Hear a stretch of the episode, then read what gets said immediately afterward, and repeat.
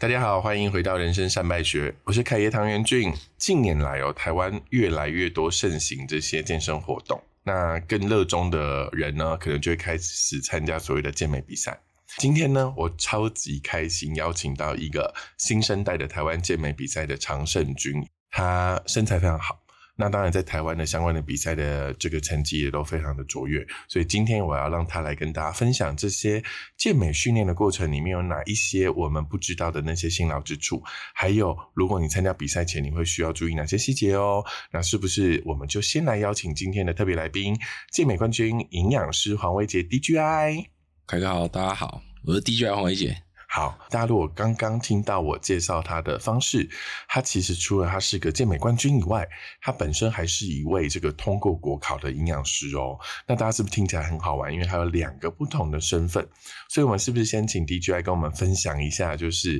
你怎么可以成为一个健美冠军的同时又是营养师呢？通常这样问，因为大家可能看不到我的人，我们会附一张照我片们的，这张照片就感觉理论上看照片会蛮突兀的，哦，怎么说？然后听声音可能也觉得蛮突兀的。所以你会觉得你的声音既听起来不像营养师，反而比较像健身教练。我觉得如果他是男生，他声音应该也不像我这样。你知道我们是礼拜一早上十点更新嘛，周更，所以你觉得当他们现在没有看到你的脸，透过你的声音，你会觉得他们会觉得是什么职业的？以我听起来，可能他会觉得他转到这乡土电台啦。你可能是我们现在开播以来到现在最像八加九。妈这样讲，你说声音我还哦是是哦跟着你，对，是声音，是声音，对对对。好，那但我们还是要聊一下，为什么你会？但虽然你很突兀，但是你毕竟是拥有两个不同赛道里面都很好成绩的人嘛，所以可不可以先跟我们聊聊看，说，诶，为什么你会是一个健美冠军，又同时是一个营养师？我一开始是练资讯工程的，哦，我跟你说，各位同学，如果看到他的外表，他其实蛮职工的。那你一开始念职工系，你可能本来就可以把它好好念完，你就念到大四，找一对个对职对工的工作做嘛。嗯，可是这个终点，你是先歪路走上了健美，还是你是歪路先走去了营养师？应该是先接触健身，对，哦，你先接触健身，透过健身了解到营养的东西。那你为什么那时候想要去健身？高中的时候，因为我们读男校啦，对，好那时候就申请到大学了，嗯所以大家男生就比较无聊，然后哦班上就比腕力这样。对，因为我们是在南部嘛，南部的学校，所以其实原住民普遍蛮多的，所以比腕力的过程当中，就是体会到这种就族群上的差异，我 们就是很难赢他什么们。叫族群？我觉得这一题好难，好恐怖哦、我们现在会占族群、占地区，你说我是赞赏原住民的力量的哦，原住民的对对力对量的。好哎，呀，所以我就是哎、我们这种人其实必须要靠后天的锻炼，哎，那时候突然发现你是一个不是原住民，但是跟原住民在比力量的时候，是还是有一些种族上面的差别。对，差别蛮大。然后那件事情就激励你想要去运动健身。透过训练，对啊，想要赢过他们你哦就一这样。开始就是在那一次比完你的历程里面，你就想要健身或健美了。应该说健身就是居家健身那，时候只有到居家健身，嗯那因为那个时候才高中刚上，就准备要上大对学。对对，嗯就是说，因为你那时候应该是一边自工系，那你什么时候，比如说大几，你开始觉得说啊，我把健身当成另外一个主轴了？其实从大一开始就慢慢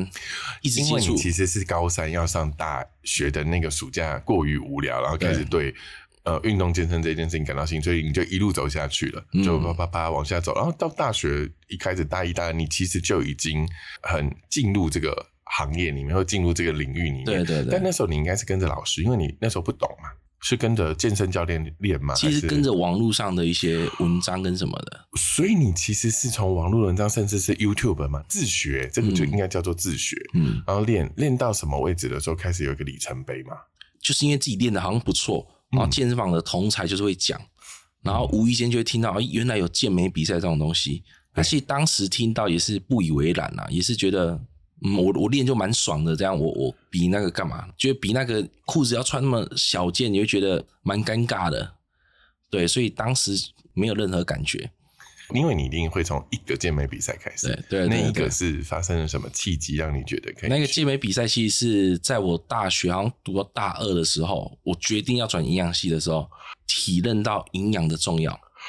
啊、你对，发就现接触到说营养的东西，不是只有力量，对就是不是只有外面的那些肌群，其实在内在营养的摄取也很重要。对，所以你就在大二的时候做了一个决定说我要去考营养对师转学营养哦，哦你就转学了，先对对转学对对对对其实我当时在台中念书，对，所以我想说简单一点，转到台中就好。嗯然后那时候是寒寒假的时候，对所以他很像独立招生，然后转到中国医。可是那一个刚好其实不是考上我的系，我当时对两个系系所是有兴趣的，其实是物理治疗，都是跟健身有关。哦对对对，因为我体验到它的重要性，对于健身啊你，就选了物质或营养，对但营养没上，对，那你上了物质哎，物质也没上，啊？那你上了我什么？上了一个很奇怪，像什么职业安全的。那你就在里面待了一个学期还是两个学期？一个学期？我原本想说，我待在那个环境当中，可是我修两个系所的课，哦，双主修的做法，对，然后之后再转，然后之后我其实，在还没开学前一两周就先搬到宿舍，对，然后跟那边室友聊一下，然后他们听完我的想法是，室友好像三个吧，就一致认同我现在不要在那边，他觉得我就直接休学，去哦考我想要的学校就好。然后你就修了，就开几个学礼拜前就我就想好了啦哦。嗯，我还记得那时候因为开学了，所以你那时候休学，你是学费只能拿回三分之二还三分之一。所以你就再花了一年考上北医营啊。因为我那时候转进去是寒假转进去，哦，所以你真的要考的时候，其实是再考一个转学考，可能是四个月后，对，然后你就考上，对。可是我那时候是休学在家，完全念书。因为你其实也不是本科啊。嗯，那个时候你如果念职工，你的生物应该不好，那营养系需要考生物吗？还是对，考会会会。你就要重念哦。嗯，因为他其实考四个，他算联合招生，他是全国的医学大学一起一考。起同招，对对对哦好酷哦！对那啊你就是考上了，然后你就顺顺的也把它念完，然后你就跑去考了营养师国考。嗯，这个过程里面，其实你还是双轨，对不对？对健身对对还是继续，营养还在继续。嗯所以从某个角度来说，你在这两个比例里面，你的人生比例比较多的是健身还是营养学？ 我觉得是一半一半诶、因为我在发挥健身的同时，我是用营养的东西的所学。去撒泡嘛？就像对你对当初对本来也想选物理治疗，嗯嗯嗯，那你你还是觉得一开始你本来就觉得健身跑去健美穿一条小泳裤很尴尬的那个人啊，是什么时候有一个契机让他第一次参加健美比赛？那个契机就是我回到屏东准备念书的时候，然后因为那时候还是有在健身哦，我在我们屏东去找了一间健身房，那个健身房就是算老板吧，对，然后他就看到我就是好像练得不错啊，就问有问我的意愿这样。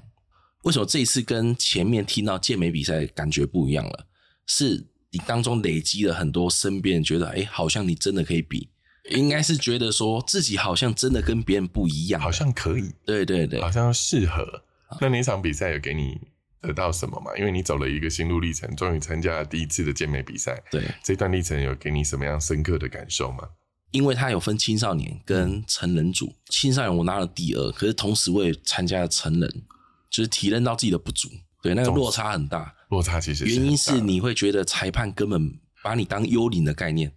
他眼睛没有在你身上过。在公开组的时候会是这样子的嗯嗯感受，你会观察评审的眼睛哦。对然后你就会发现他有没有在看你这件事情对很重要。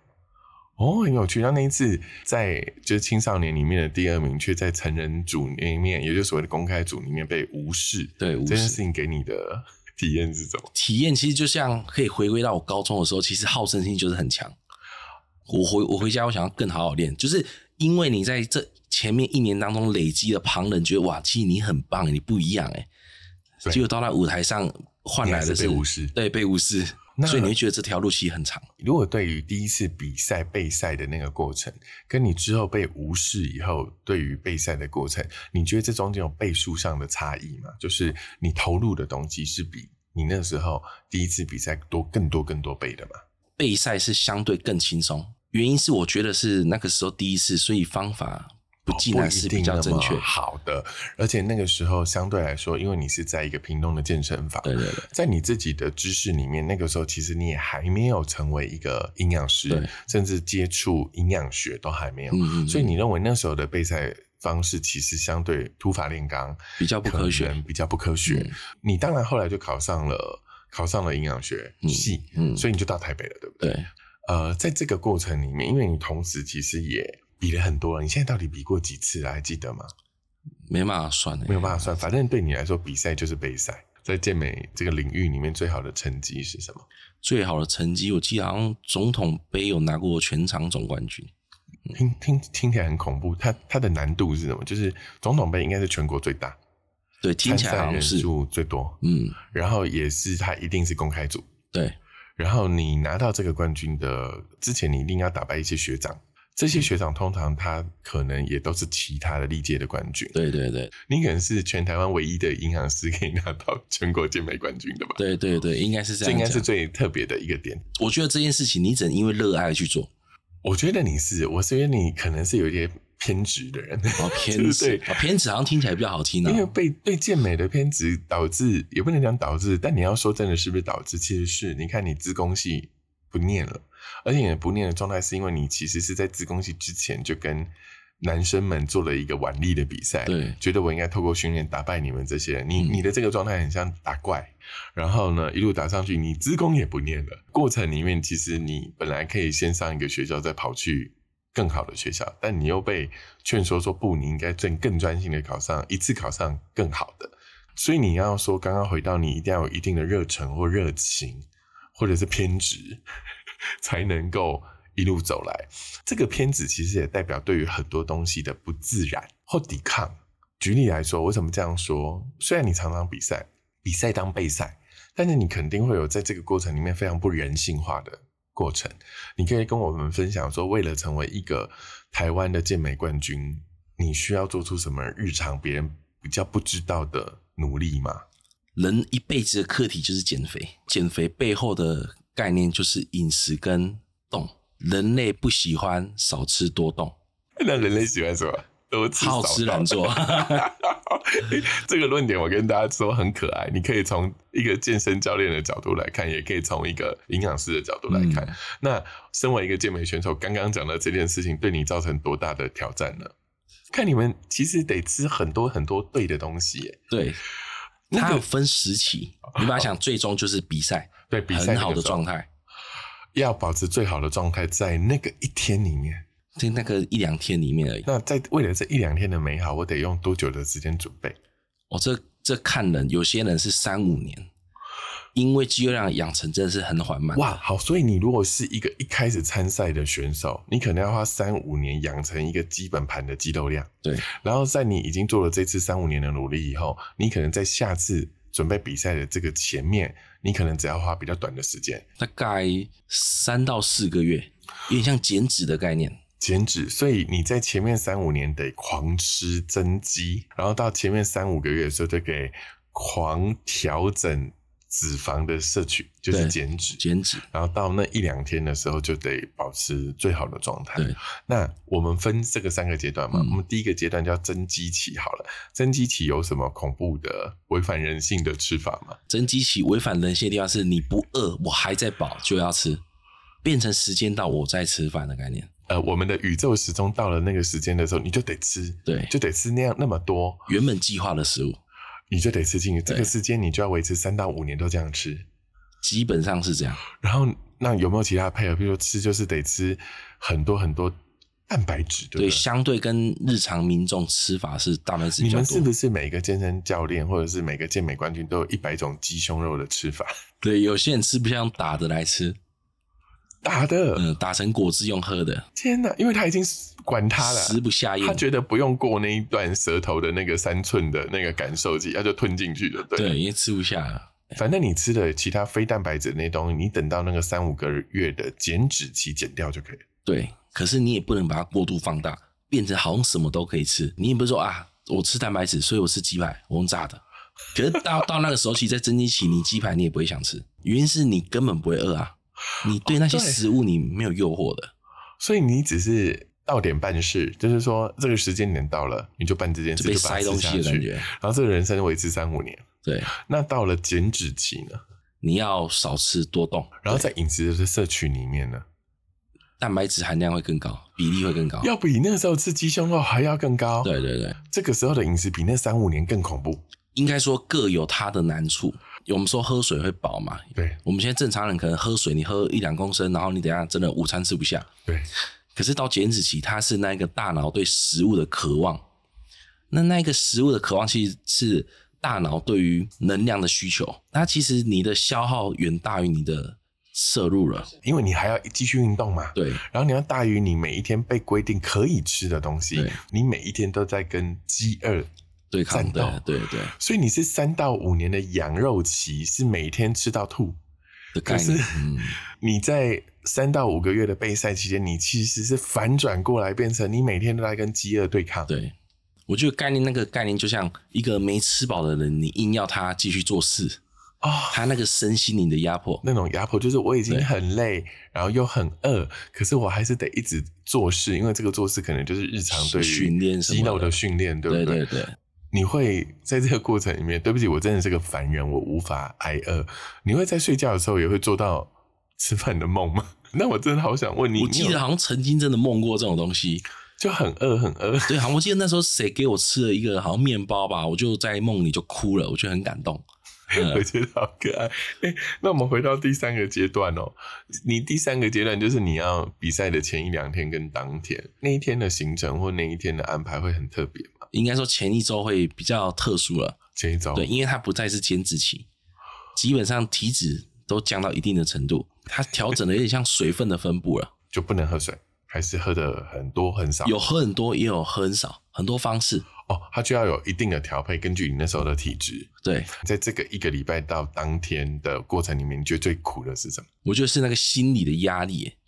因为其实你到那一周，其实你已经状态基本上已成定局，你那个状态有没有到自己理想中的？可可是这是一个比赛啊！我觉得最有趣的点是，你觉得心里面的理想，可能这个理想从某个程度里面是你的自我幻想。嗯其实比赛就是你只要比隔壁那个人好一点点就好了。所以其实搞不好你没有达成你的理想，你还是第一名哎、对，有些比赛可能是这样，可是现在比赛强度越来越高，所以你会觉得健美比赛其实是一种跟自己的心魔对抗的比赛。那最后那一个礼拜，乃至于到当天，除了刚刚讲对水分的摄取，还有什么比较苦的位置吗？其实我们会对我们的碳水化合物跟蛋白质做调整啊，有都可以吃的时候，也有都不能吃的时候。好好玩啊！对我觉得很好笑。哎、那我另外问一个很不专业但很好笑的问题：那、你们为什么要把自己涂黑啊？有些舞台是有规定这样，一定要涂黑？对，要要上色因。为我常常看到你们在那边后台抹的时候，我觉得那个人手黑黑的很可爱。嗯，然后，但是你们抹完以后，你们可能这个魔法如果是比赛规定，或者是比较能够凸显肌肉，我们是懂的对。那个涂黑有有搞过好笑的事情吗？譬如说，你们回去要怎么洗啊？我个人是觉得我都让它自然掉了，啊因为它上色它好像是卡到角质层的概念，它不会沾到吗？它好像是水溶性的，所以你洗完澡就掉了。没有吃上去的就会掉。你你离开比赛会场不能洗澡，可以啊，因为你比完赛它可以冲一冲啊，那你冲完基本上就掉了，对不对？你也就是哎不会，从大概会六八成 在身上，比赛完以后的八成留在身上，要过可能多久它才会退一掉？两个礼拜。所以你就会成为一个脸是白的、身体是黑的人。对嗯那就会真的是一个、可能差八级哦，这个颜色差了八级，对对对所以你们其实你们已经很习惯过这个日子，对，然后也我没们有时候是怀念那个味道，哦，怀念比赛的感我觉，懂就会闻到那个味道。好好玩哦，因为那个味道同时也会激发你身体的激素的分泌，因为对对刚好它是在比赛一个高强度，但我没有闻过，我我下次来闻闻看那味道到底好不好闻。你觉得很好闻吗？就是有一种怀念的感觉，跟觉得终于到了这一天那种感觉。哦，对对对，对那你通常比完赛以后，你会放纵自己，还是你还是得回到日常的人生？出席比赛会放纵啦，嗯，其实日常放纵完是不舒服的，当你有一个习惯已经建立了三到五年，如果这个一个一个习惯再累积下去，搞不好你十年都是这样子的生活形态。 嗯，所以，就算比完以后，对你们来说的那个放纵也是，也是要打破以前的日常习惯，也不一定那么舒服。对，生理、心理气都不一譬定如是舒说服。嗯大吃大喝啊，开始吃炸鸡、麻辣锅，这些可能对你们来说也不是真的是在比赛后最好的放松。嗯嗯那嗯，通常你们都怎么放松？比完赛基本上就是会合理的状况是减少去健身房的次数，但诶，这样算起来，你维持几年啊？就健美之路。应该也是五五五年哦、五六哎、年。可是其实你很早就拿到全国冠军哎、对，那你有想过五年了，那你这条路再往下走，你可能会走到多久吗？你有想过，通常在这个行业里面的这个职涯，如果你算职业选手的话，嗯这个职涯大概会维持多少年？其实如果你讲成职业选手的话，在国际上其实到四五十岁都有人在比，原因是他其实你到后面他也有所谓的壮年组。中年组几岁以上？五哎十吗？好像四四十吧，四十就可以变壮年，对我觉得蛮公平的啦。因为嗯四十的人的确在身体架构结构里面的确会跟年轻人不一样，嗯，哎所以以分一个组别去鼓励，或者是分一个组别去用一个同温层去做表现，我觉得反而是更好的。嗯对，所以也不错。那你你会享受到那一天吗？就成为壮年的自己？我觉得应该不会，应该说，我觉得每一个年纪它有不同可以去发挥的东西，那如果我们号称这个东西有一种说法，嗯就是在健美的这个人生里面，算是你人生的第一曲线嗯的第一个高峰。嗯，这个第二个曲线会是营养师吗？我觉得可能会是，我觉得，因为它是第二曲线啊，所以你现在还是以健美冠军或者是这个事业为主。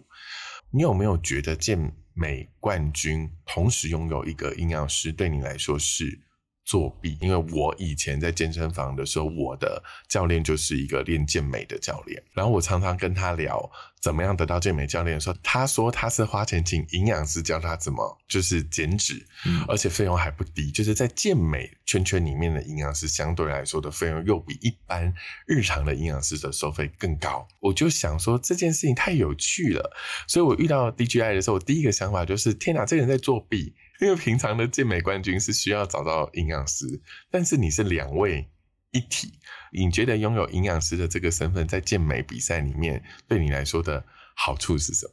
好处就像你讲的，我真的是自己省钱。 对省钱的概念，你会不会也因为你同时拥有这两个身份，你搞不好比一般的营养师可以提出更直接的建议？肯定所以各位同学， 我跟大家说，如果你有志在健美这个市场里面发展，你年纪越轻越好，你赶快来找 DGI，因为他真的是台湾唯一拥有双重身份。我为什么会这样想？因为我一直在想哦，不太懂健美的营养师可不可以给出好或者是更专注的建议？这是我常常思考，因为他没有健美或没有健身过，他要花多久的时间去研研拟这个学问？另外一个点就是，就算他研拟研拟这个学问很久，他搞不好永远都不是健美冠军。所以这些营养师从某个程度里面，他没有办法换位思考到真的是两位一体。所以如果你真的在这个行业里面想要突破自己，或者是你想找一个健美冠军当你的营养师，我觉得你是一个很好的对象。然后呢，大部分的时间你都是健身教练，对不对？对。健身教练的你，通常来问你的事情一定是健身，还有别的吗？我觉得是饮食。好酷哦！那你如果在营养师的这个身份里面，问你最多的是什么？又变健身，他们其实很喜欢交叉询问，就是等于说他也共鸣了，就 echo 我刚刚讲的一件事情，就是要在这个行业里面找到就是双位一体的人真的太少了。无论他们问你营养、问你健身、问你减脂，甚至问你健美，你觉得这个过程里面最容易遇到的误区是什么？就是可能大家有一些误解的资讯会是什么？因为在外面推广，很多健身教练讲的是，他说七分吃，三分是靠训练，所以反而很多健身教练会一直跟你讲吃很重要，嗯，可是却不是营养师在讲，一个健身教练一直跟你说吃很重要，然后健身只靠三分，但是他其实却没有告诉人家吃的专业，因为他不是营养师对，所以你觉得这是第一个误区？那如果在这个误区里面，应该说我觉得这是一个很奇特的现象，我认我认同他，只是我觉得这个现象很奇特，有没有可能是健身教练在推卸责责任？他会觉得说，你今天来找我健身，你可能想要肌肉的曲线很棒。他刚刚讲这件事情是说，哎、三分靠我，七分靠吃，所以如果你不成功，是因为你没有好好吃。有没有可能是推卸责任？我刚才被你提点到，我现在 好像有那么一回事，但是因为这件事情又超级好玩的，就是因为这三层的逻辑是你要看你跟着我的课的时间是一个礼拜一次、一个礼拜两次，还是你还有其他自主训练。对所以你再怎么努力都只有三层，剩下七层是是你要自己会吃。但我身为一个健身教练，我只能告诉你啊、大概是这样吃。对，可是实际上你也不能怪他，因为这个健身教练不是营养师对，他也没有办法给这些学员正确的一个营养概念，所以这可能是第一个在你眼中可能会看到的一个误区。你还有其他觉得说在健美或者是健身或者是营养里面有哪些的资讯是你觉得有点荒谬或有点反智，或者是有点没有逻辑？应该说刚才看到那个奇特的现象，我会反观到自己，我反而身为一个营养师，很多学生也会问你饮食的问题，对，我会反过来说，其实你最重要的是七分是训练。你又会反过来讲，所以刚才被你提点到，会不会我在推卸责任？ 有可能。啊我跟你说，你呢以后遇到 DJ 来问他任何一个问题的时候，他都会说他负责那个领域只占三分。 对，那但为什么在营养师的角色里面，当人家问你营养学的问题的时候，你会觉得三分营养，七分是其他？那七分的其他也真的是运动吗？还是有别的？训练跟日常的习惯，那你觉得在这个七分里面，如果以一个营养师的立场，你会给他们一些什么样的建议？看他的目的，比如他是减重、还是想要增肌，好，那我们如嗯果从最简单的减重，然后多一点点增肌，如果是第一次接触这个领域的人，你会给他什么样的建议？我觉得那个第一次他那个观念建立就非常重要。哦，观念建立很对，重要。好因，有什因么为观念？最常听到就是说，那我这样执行三个月或两个月饮食控制之后，我就可以正常吃了吗？所以他觉得我现在做的饮食是不正常吃。那你可不可以跟我们分享你觉得的正常跟他的不正常真实的内容是什么？其我实们可以公理一下。公其平实一下我们所谓的正常吃就是均衡的饮食。你有全谷杂粮类嘛，因为它嗯提对供我们身体正常能量来源，对那也一定会有豆鱼蛋肉类，对就我们讲蛋白质，对因为它是架构我们身体的钢筋水泥的概念。那你也会有正常的乳制品乳制品是干嘛的？补钙，我问你哦，但像我一样是乳糖不耐症的人，我怎么不干？蔬菜也有一些高钙的那个、哦，高钙的蔬蔬菜可以对多对吃。对，好，那还有其他的油脂，哦啊？可是我已经减脂了，我你还叫我吃油脂？因为油脂它可以跟我们正常的荷尔蒙的分泌有关，你要吃到你需要的量嗯，就好了。那你觉得你刚刚讲的正常的饮食习惯的这样子的一个搭配里面，有什么方式是它可以快速掌握一个正确的习惯？我觉得就是你每餐要均衡，你不太可能称重啊，一般民众嗯直接用拳头来看，所以你每餐可能要各有一个拳头。我刚才讲那些食物，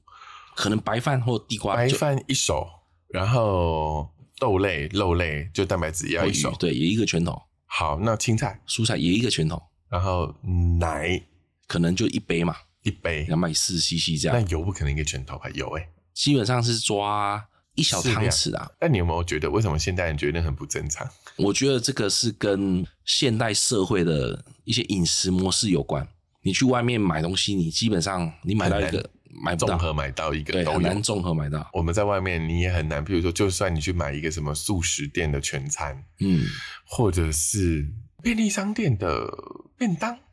好现像也很难一次搞定。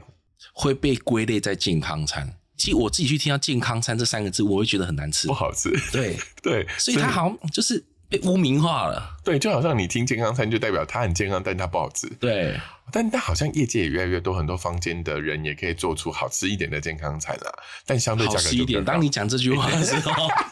你不要逼我， 我去年三月到现在，我已经尽量舒适，所以我理解，当你一路进到素食这个业界的时候，其实有时候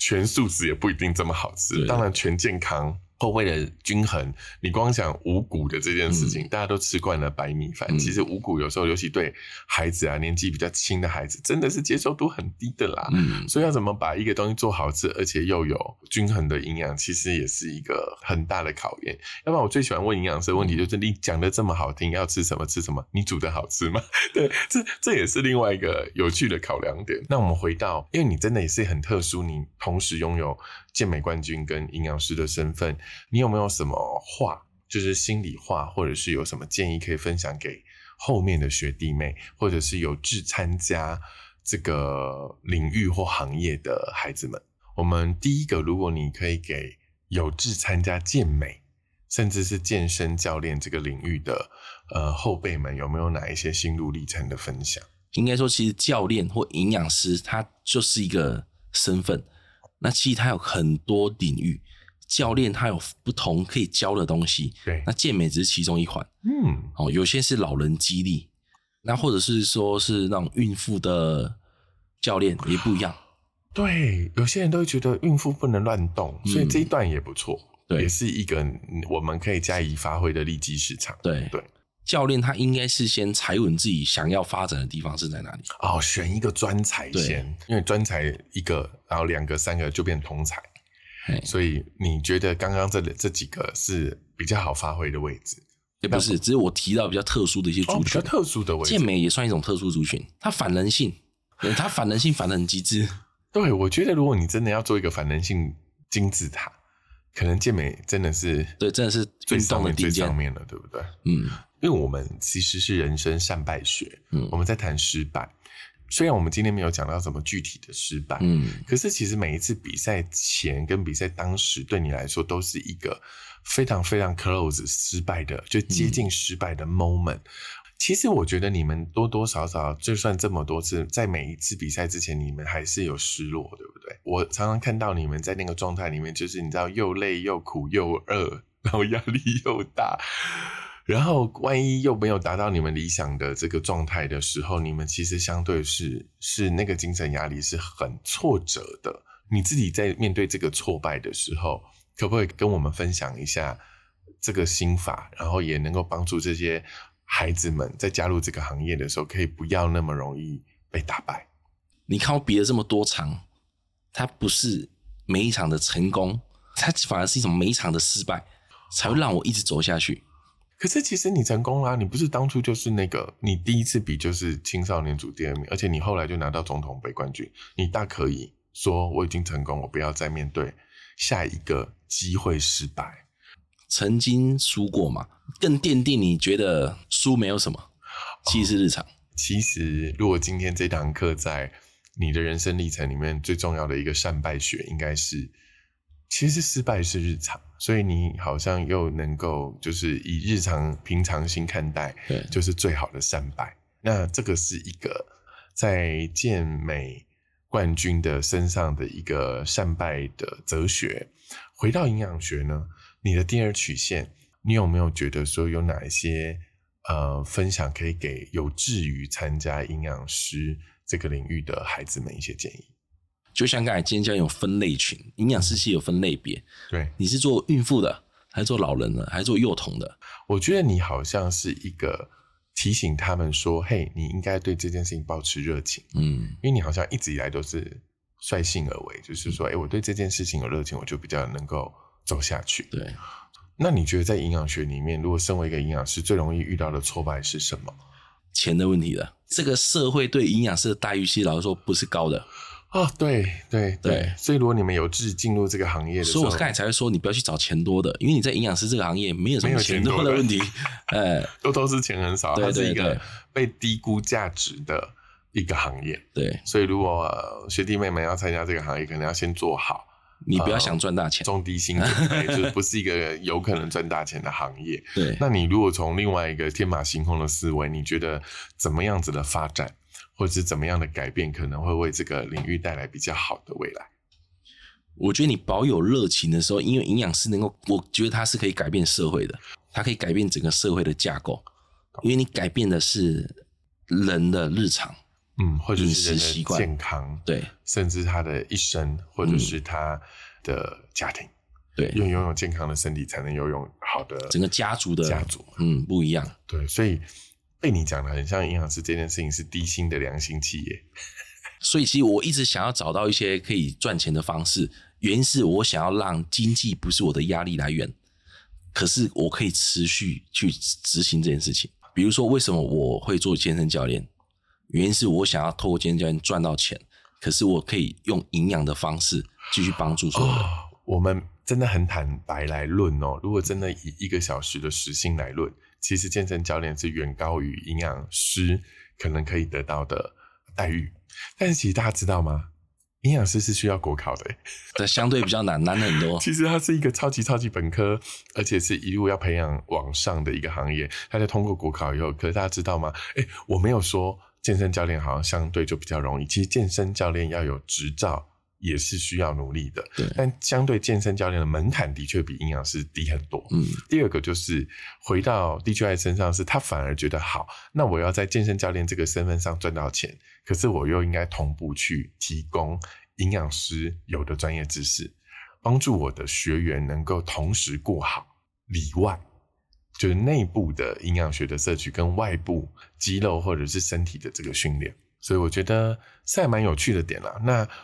在你刚刚讲说，你对你的健美的生涯是有一个时间的想法，你不可能比较中年组嘛，